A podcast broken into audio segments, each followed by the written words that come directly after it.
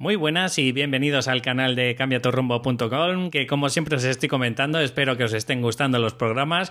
Y bueno, ya sabéis que me dirijo principalmente a todas esas personas que padecen el síndrome del impostor en alguno de los, de los síntomas que, tienen, como es miedo a mostrarse, miedo a fracasar, eh, por el que dirán, son bastante meticulosos y perfeccionistas, además eh, se presentan como que tienen mucha parálisis por análisis, es decir, que piensan muchas cosas, pero a la hora de ponerse en el día a día, pues procrastinan bastante pues todas las acciones que, que conllevan para todos sus objetivos.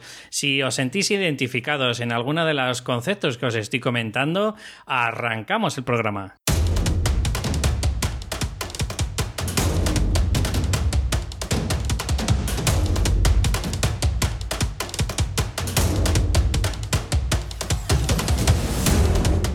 Pues bueno, bueno, bueno, ya estamos otra vez por aquí y bueno, junto a mí hoy quiero traeros a, mi pareja que se llama Paulina Cierlica y bueno, pues quiero contaros un poquito toda, toda su historia, quiero contaros pues oye, pues por qué la he traído aquí, porque también es otra emprendedora, aunque no tiene nada que ver, bueno, tiene que ver en el sentido de que tiene un desarrollo personal casi, bueno, o igual de alto que yo, que leches, y pero lo que pasa que no tiene nada que ver con su proceso o su proyecto, tiene nada que ver con el desarrollo personal y, el, coaching. Así que, bueno, quiero contaros, bueno, mejor dicho, que cuente ella un poquito su historia, el por qué está aquí, cuál es su sueño o, cuál es su propósito de vida, que venimos pues un poco ayudando a otras personas y, quiero que os lo vaya contando ella. Ante todo, muchas gracias, Pau, por dejarme un huequecillo para hacer esta entrevista y espero que a la gente, pues bueno, le guste tanto como a mí. Muy buenas. Hola David y también muchas gracias a ti por invitarme a tu podcast.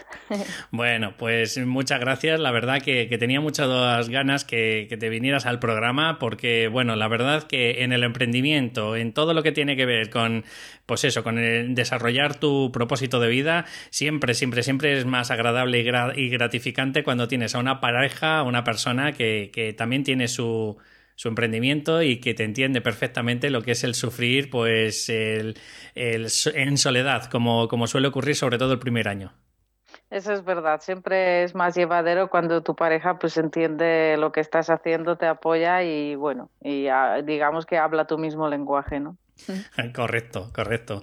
Así que bueno, eh, de verdad, sin extendernos mucho, Pau, para los amigos, eh, porfi, cuéntame un poquillo, pues, dónde empezó tu desarrollo eh, en el emprendimiento. Cuéntanos un poquillo, porque bueno, contaros que ella es polaca y que está aquí en España desde el 2002, así que cuéntanos un poquito lo que creas conveniente.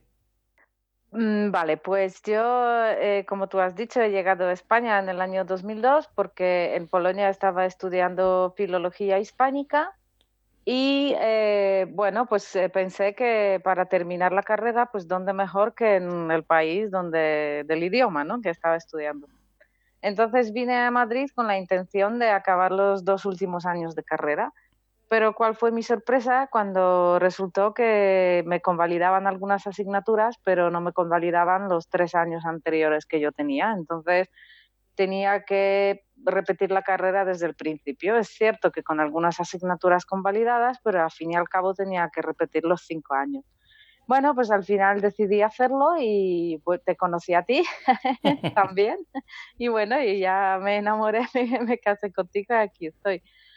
Y un poco el por dónde empezó mi desarrollo personal es porque yo antes era, cuando llegué a España sobre todo, pues me convertí en una persona muy perfeccionista. Solo tenía un sueño que quería dar clases en la universidad y no me imaginaba otra alternativa. Era un poco como que la vida empezó a ser blanca y negra. Era o, o eso o nada o consigo dar clases o, la vida es una caca de vaca y, que no vale para nada y, no quiero hacer otra cosa.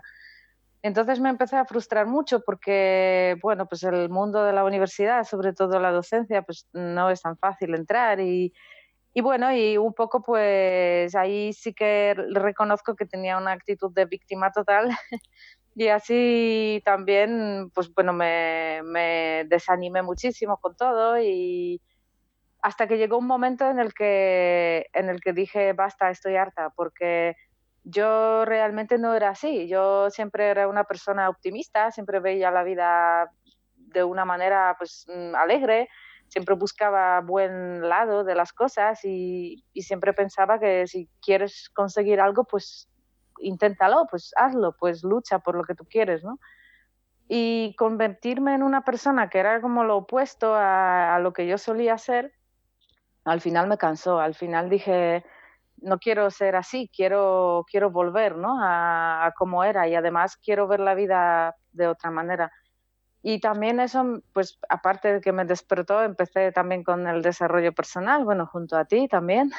y gracias a eso también descubrí que realmente mi sueño más profundo no era tanto dar clases como escribir, con lo cual también cambió bastante, bastante mi, mi prioridad y además ya me lo tomo de otra forma. Es como bueno, pues yo escribo por hobby, porque quiero y porque me divierte, pero no me meto tanta caña como antes, de que o consigo algo o, o ya pues la cosa fracasa.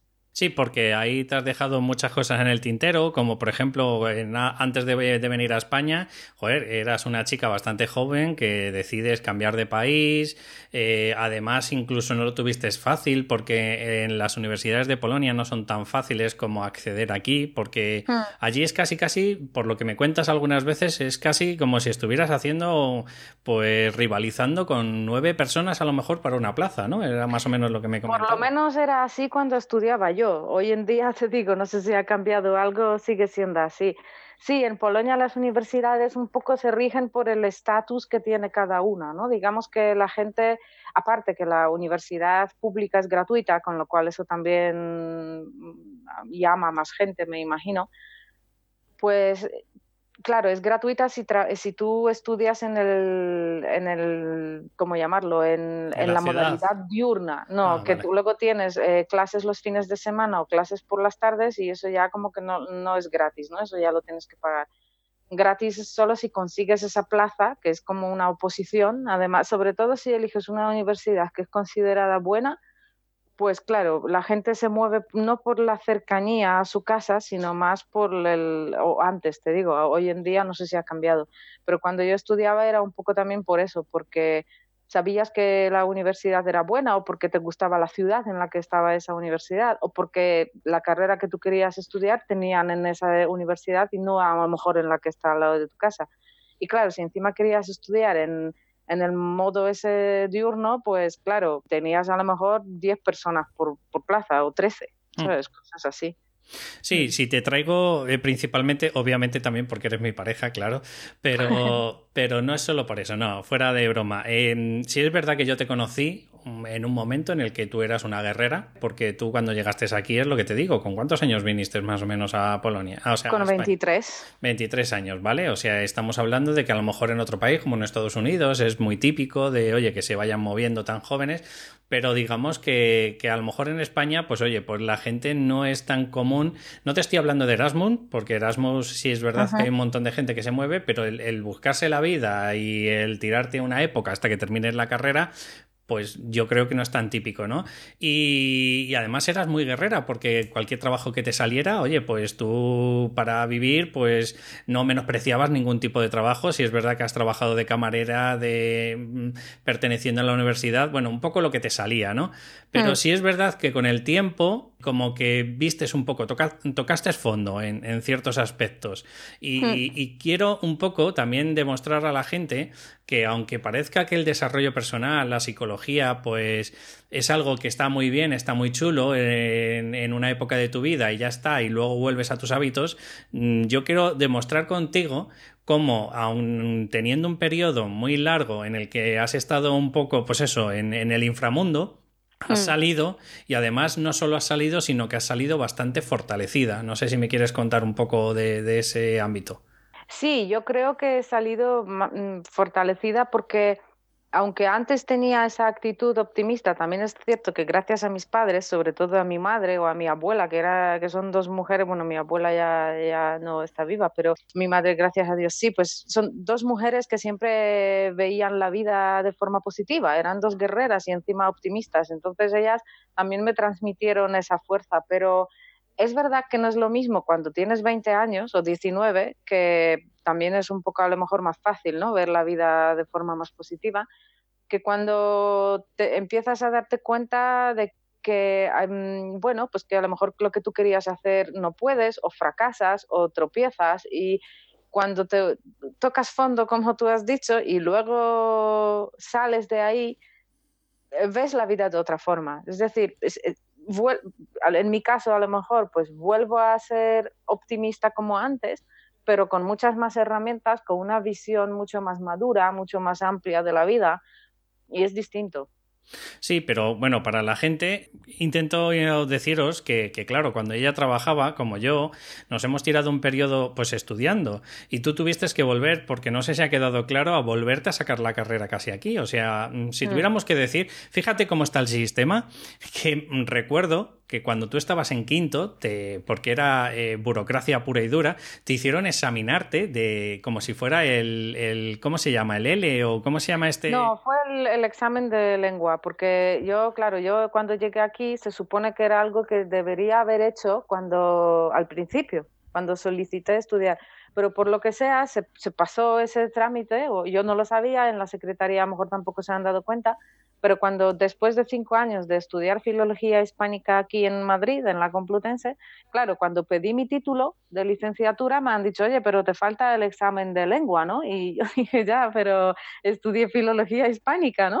como diciendo, a ver, si no piloto español, pues como que no me saco esa carrera, porque a mí no me, nadie me daba un trato especial, o sea, yo hacía los exámenes como el resto de los alumnos, ¿no? Y, me han dicho ya, pero es lo que hay, ¿no? Como que tienes que pagar y tienes que hacer ese examen porque si no, no, no te damos el título. Y me acuerdo que, bueno, pues lo hice obviamente porque pues no, no, no podía hacer nada. Y de hecho el examen me lo daban mis propios profesores, o sea, de, de la carrera. Entonces cuando me vieron ahí me dijeron, pero tú, ¿qué haces aquí? No, no, entiendo por qué, por qué estás haciendo esto, pero bueno, pues lo hice en un momento y ya está. Vale, pero no te quedaste ahí porque tu sueño era ser profesora de universidad, como has contado al principio, sino que es verdad que, bueno, hubo pues un periodo a lo mejor de estancamiento, pero al final te sacaste tu sueño que era sacarte el doctorado. Que no es fácil, o sea, y más para una persona en una lengua extranjera y, bueno, oye, pues que, al final hiciste tu tesina, que como muchas de las veces se valora por peso, en 300 y pico páginas, ¿sabes? O sea, que, que quiero decirte que eres una guerrera, aunque te ha costado, aunque ha habido un estancamiento en tu vida, probablemente has sentido incluso que en, alguna, en algún momento de tu vida pues has notado como que ibas en declive, como que ibas para atrás, pero, hmm. pero vamos, para nada. Intento demostrar, pues eso, a ti y al mundo, pues que no puede haber nadie en la vida que se sienta estancado cuando sigue picando piedra todos los días. Que vale, que has tenido un periodo de estancamiento porque no tenías muy claro la vida, porque no sabías a dónde querías llegar, lo que fuera. Pero para mí. O al revés, yo creo que tenías estancamiento porque lo tenías demasiado claro. Era demasiado inflexible.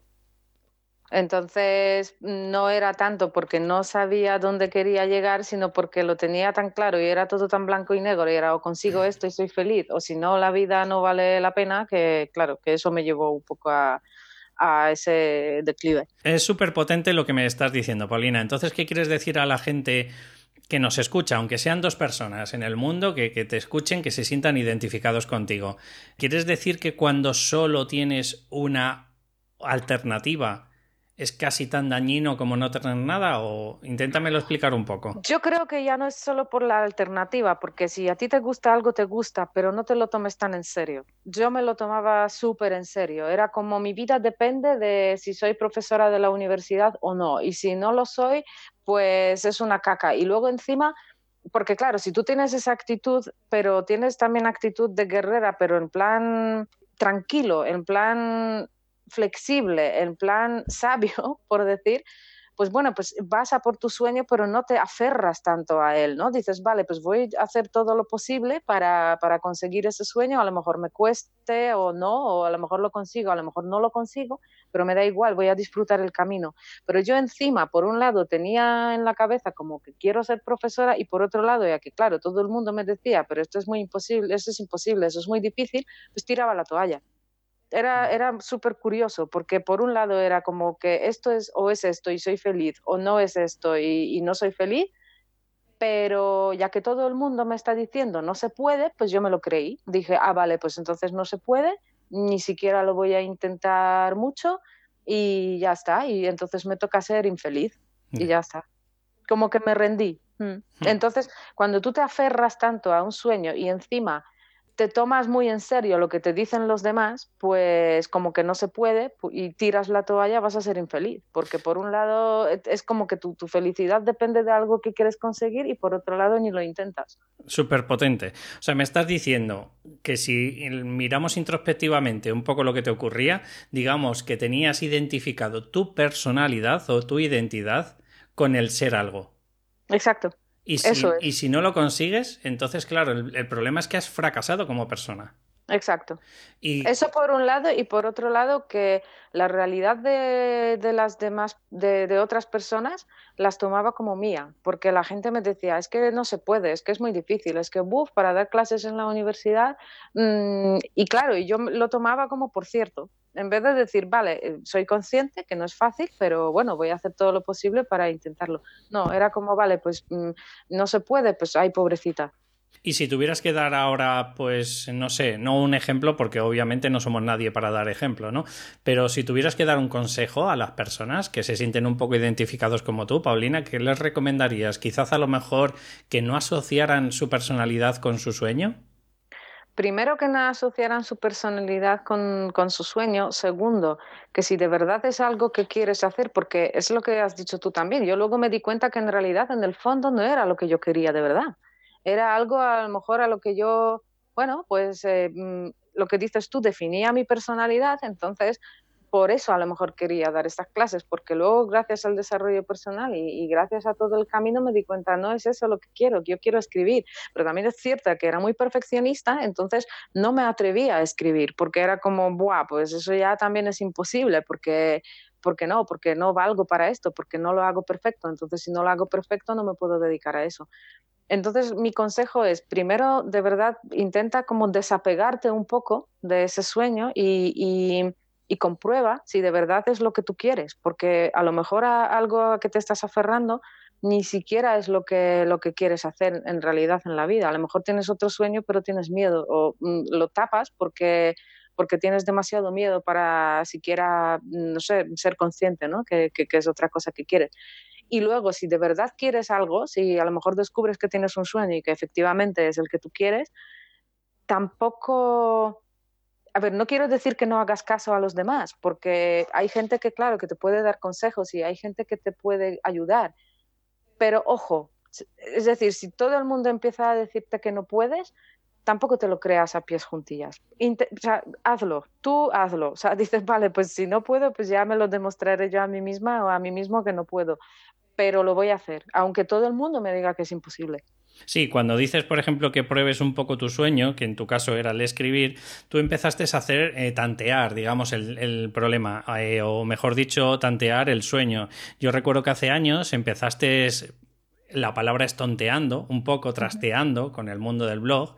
Y me acuerdo que, que, empezaste a montar un blog, pues algo muy parecido a lo tuyo, porque claro, también por desgracia, o por lo menos nosotros conozcamos, tampoco tiene muchas salidas la filología hispánica en España, pues, pues, seamos hmm. realistas, pero, pero tú le diste una vuelta, le diste una vuelta de tuerca, me acuerdo que te sacaste un, curso de corrección de textos y corrección de estilo, y gracias a ese curso, bueno, pues eh, vuelvo a decir que empezaste a tontear en el mundo de Internet, empezaste a corregir algunos trabajos, algunos escritos que, que te iba mandando la gente, de hecho incluso llegaste a corregir algunos fragmentos del polaco al español, y bueno, pues explícame un poquito todo ese proceso. ¿Cómo empezaste a notar ya que te empezaba a, picar un poco, aunque es verdad que en ese periodo no estabas todavía, era en ese momento de bloqueo, pero a lo mejor puedes decir alguna cosa positiva que sacaste de ese, de ese proceso.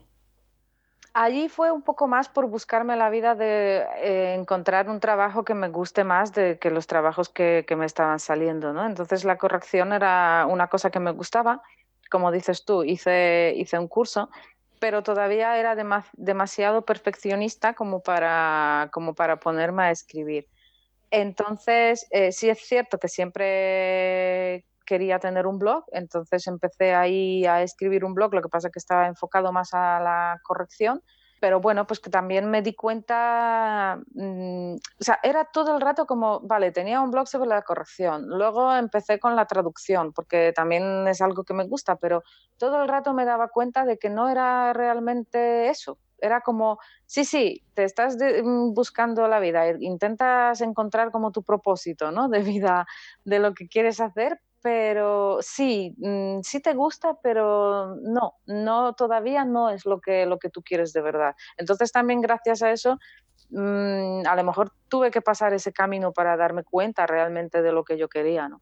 De hmm. decir, vale, sí, me estoy acercando, estoy rondando, pero, pero en el fondo, en el fondo noto que no es eso. Vale, pasaron los años y de tener trabajos pues que no te satisfacía ninguno, pero bueno, te has buscado la vida. O sea, quiero decirte que no eras una persona conformista, que te quedabas con un trabajo y decías, ala, con esto y ya está. No, tú seguías formándote, te terminaste el doctorado y con el tiempo pues empezaste, eh, bueno, pues una idea que te iba rondando en la cabeza, empezaste a montar eh, dentro de paulinacierlica.com, que ahí fue ya tu, tu blog, digamos, más serio, empezaste a escribir, pues de casualidad, yo creo, de rebote, o porque como yo tuve que hacer mi trabajo de final de grado y tú tuviste que hacer tu tesis, o tu tesis, pues yo creo que ahí ya te surgió un poco una idea ya clara hacia dónde iba tu propósito, ¿no?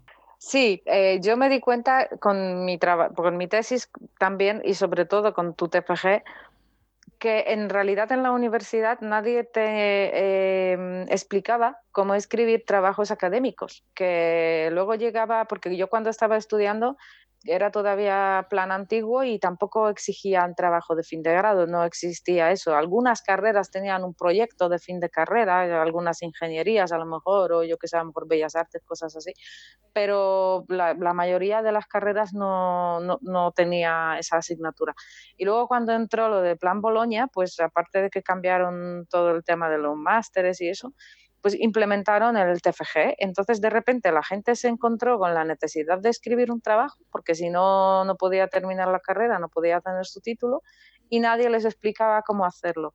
Entonces ahí pues uní un poco pues mi, mi, pasión por escribir con mi experiencia en el mundo de la investigación, ¿no? por, por el doctorado y por, y, por, eh, y porque en Polonia sí que existía, yo cuando estaba estudiando en Polonia sí que como que teníamos que ser requisito para acabar la carrera o para acabar el primer ciclo, en mi caso que acabé el primer ciclo en Polonia, sí que teníamos que escribir ese tipo de trabajos. Entonces, digamos que ya tenía también experiencia de ahí.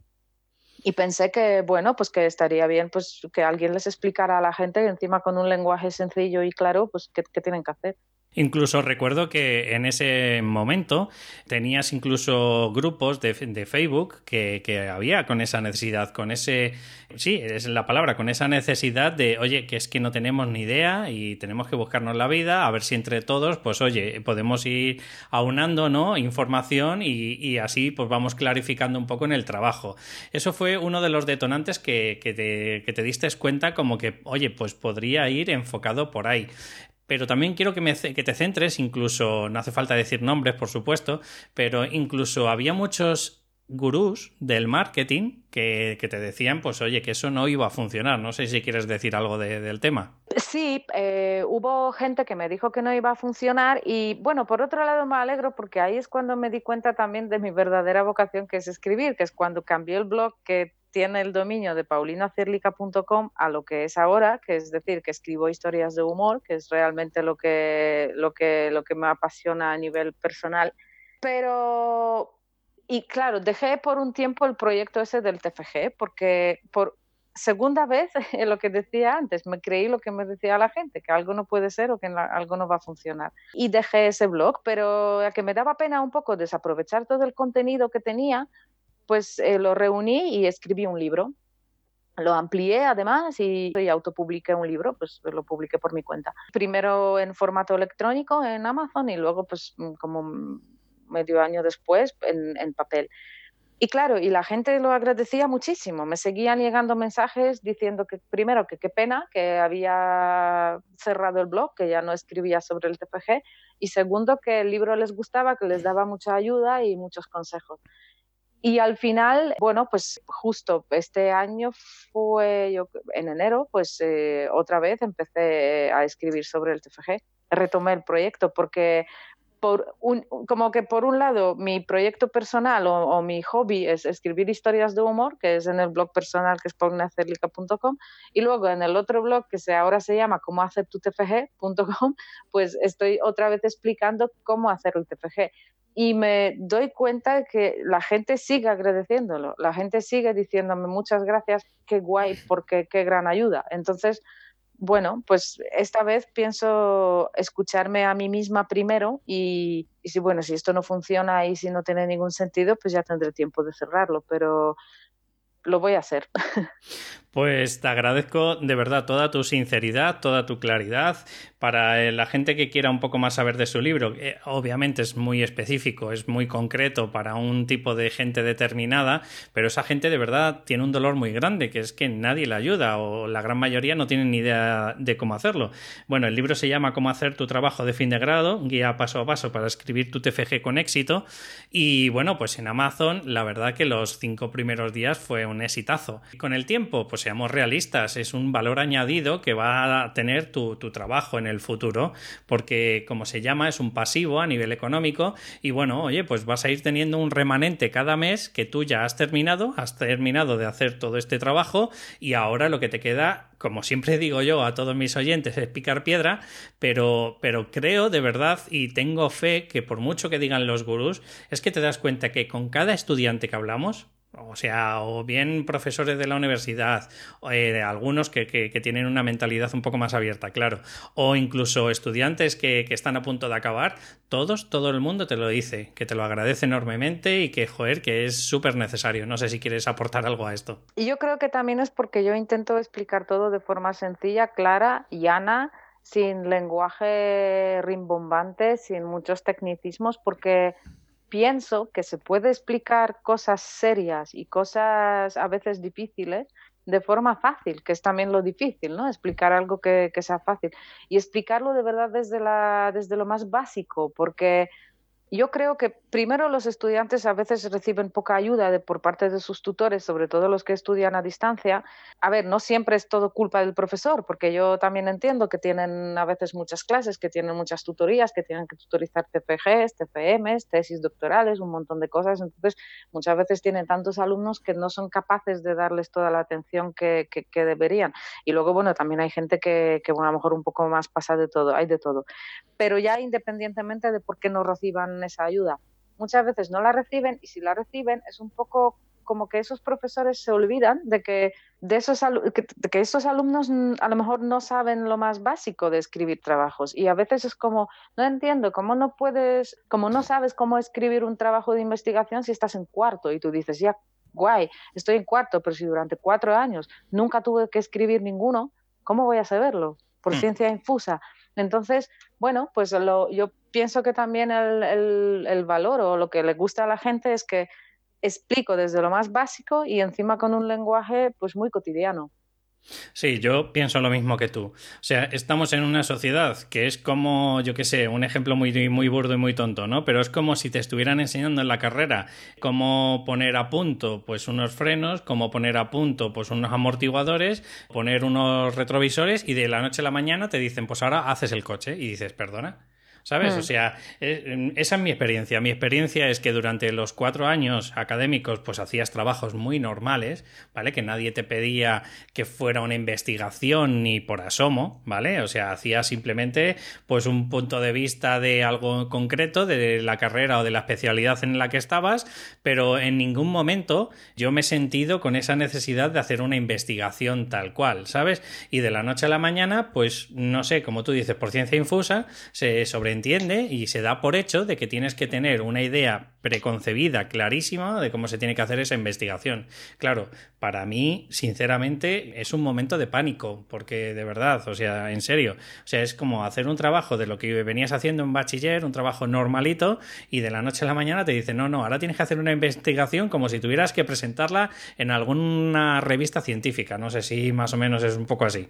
Sí, y además de, esa, de ese trabajo depende tu carrera, ¿no? Porque no es que sea que, vale, que haces ese trabajo y ese trabajo te puede puntuar más o menos y que dices, vale, pues si lo hago mal, pues a lo mejor mm, saco peor nota o no me puntúa tanto. No, es como una asignatura aparte que encima si no la pruebas, que la asignatura en sí es el trabajo, que si no la pruebas no, no acabas la carrera, no te dan el título. Entonces, claro, es, es algo que tiene mucho peso. Vamos, completamente de acuerdo, eh, Paulina. Fíjate, em, estaba pensando, por eso se me ha ido un momento el santo al cielo, que el último podcast que he hecho eh, he tratado sobre el, el, el, concepto de rechazo, o sea, el concepto de rechazo o el sentimiento de rechazo, ¿no? Y es un poco, no sé si me lo puedes eh, clarificar o me lo puedes decir tú igual, pero nos sentimos muy frustrados cuando alguien nos rechaza, cuando nos rechazan del trabajo, nos rechazan. Por ejemplo, yo la primera vez que hice la prueba de acceso a mayores de 25 no aprobé me hice un esguince y tal, y bueno, pongo un montón de ejemplos, ¿no? Pero me estoy dando cuenta de, hablando un poco también de tu vida, de ese sentimiento de que querías ser profesora de universidad y, de escritora y demás, que ahora si te fijas a, posterior, ¿vale? O sea, mirando mm, retrospectivamente como de 10 años para atrás, te das cuenta de que al final se han juntado un montón de, de conceptos que tú querías. Querías ser profesora de universidad. Bueno, a tu forma lo puedes ser.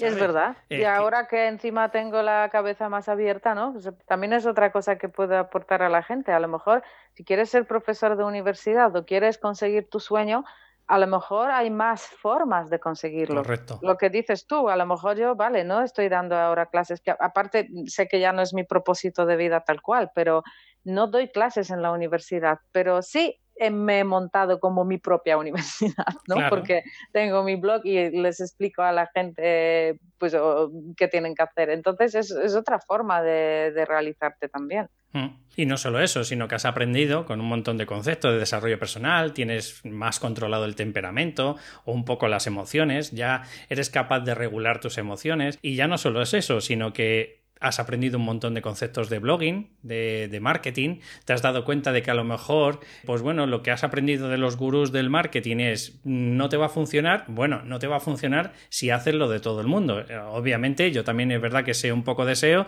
y es verdad que, que te van a canibalizar ciertos conceptos en Internet con Google, pero si tú haces, por ejemplo, como estás haciendo, un podcast en el que en cada capítulo estás explicándole a la persona algo muy concreto y muy puntual en 10 minutos, ¿cómo no va a funcionar eso? Sí, además es cierto que tienes que tener en cuenta el SEO y Google y, bueno y todas estas cosas, pero también a fin y al cabo cuando haces algo lo haces para las personas. Mm. Entonces, si de verdad les solucionas el problema a la persona, si de verdad les aportas alguna ayuda y, le puede cambiar su parcelita de vida para mejor, bueno, pues eh, eso también influye. No es solo Google. Esa gente sí que va, va, a apreciar lo que estás haciendo y sí que van a descubrir tu contenido.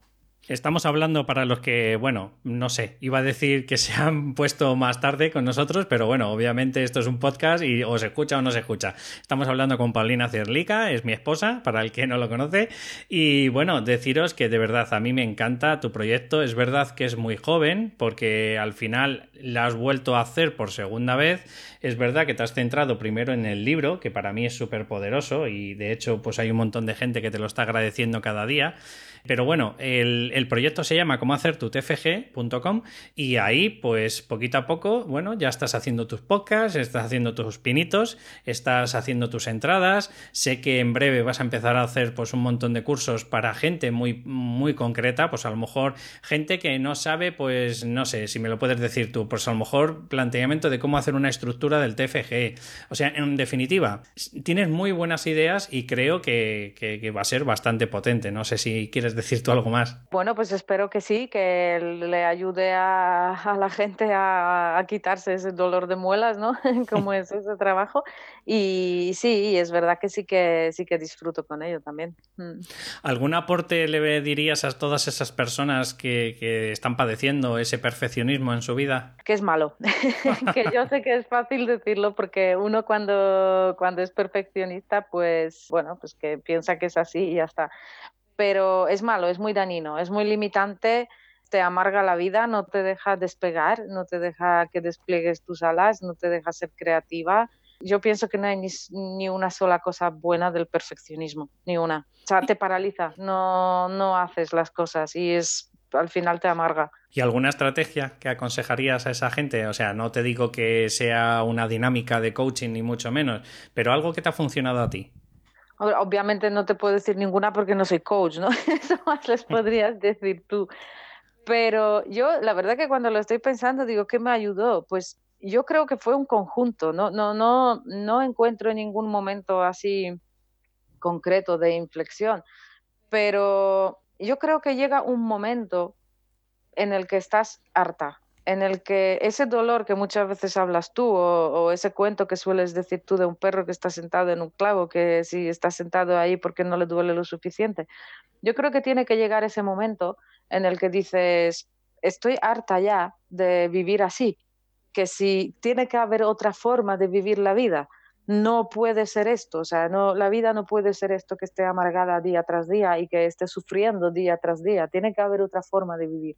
Entonces yo creo que cuando cuando ya estás harta y sobre todo cuando eres perfeccionista también te importa mucho lo que digan los demás, aunque tú digas que no, es así, que te importa mucho y luego tu autoestima depende de lo que digan los demás. Entonces, al final te vuelves como los demás. Al final no quieres, por un lado quieres destacar porque quieres ser perfecta y por otro lado no destacas porque que no se fijen en ti porque claro, como se fijan en ti, como te empiezan a criticar, te hunden. Y eso también agota eso quita mucha energía vital a mi modo de ver. Entonces, yo creo que, a lo mejor llega un momento en el que dices, ¿sabes qué? Que estoy harta de vivir la vida un poco de los demás, del pendiente de los demás, pendiente de lo que me van a decir los demás. No, quiero vivir la vida a mi forma, quiero vivir la vida como yo quiera. Y si no hago daño a nadie, pues que los demás digan lo que quieran. Y luego cuando te liberas te das cuenta que la gente tampoco está muy pendiente de tu vida, porque cada uno está metido en su vida, cada uno está metido en sus problemas. Entonces el miedo siempre es peor y más exagerado en tu cabeza que cuando luego sales y dices no es para tanto. Y, se quita haciendo, lo que tú siempre dices también a tu audiencia, de hacer pasos chiquititos y ir haciendo las cosas, porque es la única forma en la que te vas a quitar pues, los miedos. Bueno, Pau, ¿qué te puedo decir? Que me ha parecido súper potente la, la entrevista. Sé que, bueno, vuelvo a decirte que es un nicho muy, muy concreto, pero también reconozco que hay un montón de gente, pero un montón de año tras año que están igual de perdidos como lo estuve yo.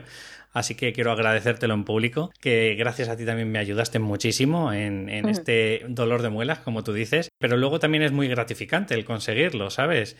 El, el haber hecho algo por, por tus manos o el haberlo hecho, bueno, por tu intelecto en este caso, ¿no? Así que, bueno, pues como a todo el mundo, te doy la oportunidad si quieres decir algo más en el último minuto antes de terminar y, bueno, pues agradecerte, oye, la oportunidad de que tu, mi audiencia, pues te conozca un poco también a ti. Pues nada, pues otra vez te quiero agradecer que me hayas invitado a tu podcast y lo único que, le puedo decir a la gente, pues mira, sed vosotros mismos y no hagáis caso a lo que os digan los demás sí puedes a lo mejor hacer caso en el sentido de gente que ha pasado por donde tú, en el sentido de, vale, gracias, te lo agradezco. Sí. Y lo tomaré en, cuenta. Obviamente, sí. A ver, hay gente que te puede aconsejar bien, obvio, pero si de verdad tienes un sueño, mm, vea por él. O sea, aunque todo el mundo te diga que es imposible, tú ve. O sea, ya, bueno, pues si es imposible ya te darás cuenta, pero por lo menos lo, lo haces, por lo menos lo intentas, ¿no? Como se dice. Sí, o como en tu caso, que has conocido otras cosas. Exacto. por ello. Mm. Exacto. Pues nada, Paulina, déjame tres segundillos, eh, agradecer a la audiencia de que estén aquí y bueno, pues eh, muchas gracias por estar ahí, como siempre os estoy comentando. Deciros que para todas esas personas que se sientan pues como con alguno de estos síntomas que os he comentado al principio, pues sabéis que si os metéis en cambiaturrumbo.com, ahí os podéis descargar pues una masterclass que os he hecho de siete herramientas, pues para que os empoderéis de alguna forma y vayáis arrancando si tenéis algo algún, en mente algún proyecto o alguna ilusión, como es el caso, pues, por ejemplo, de terapeutas o de, o de coach. Si es así, bueno, pues ya sabéis que, que os podéis suscribir al formulario de suscripción y automáticamente lo recibiréis. Para todos los demás, pues agradeceros de verdad de todo corazón que estéis aquí y deciros que si os ha gustado el programa en la medida de lo posible, pues por favor nos pongáis una valoración de 5 estrellas en iTunes o un comentario, un me gusta, pues para que me vaya ayudando poquito a poco a ayudar a más gente valga la redundancia. Espero que os haya gustado y bueno, nos escuchamos en el próximo programa. Hasta luego.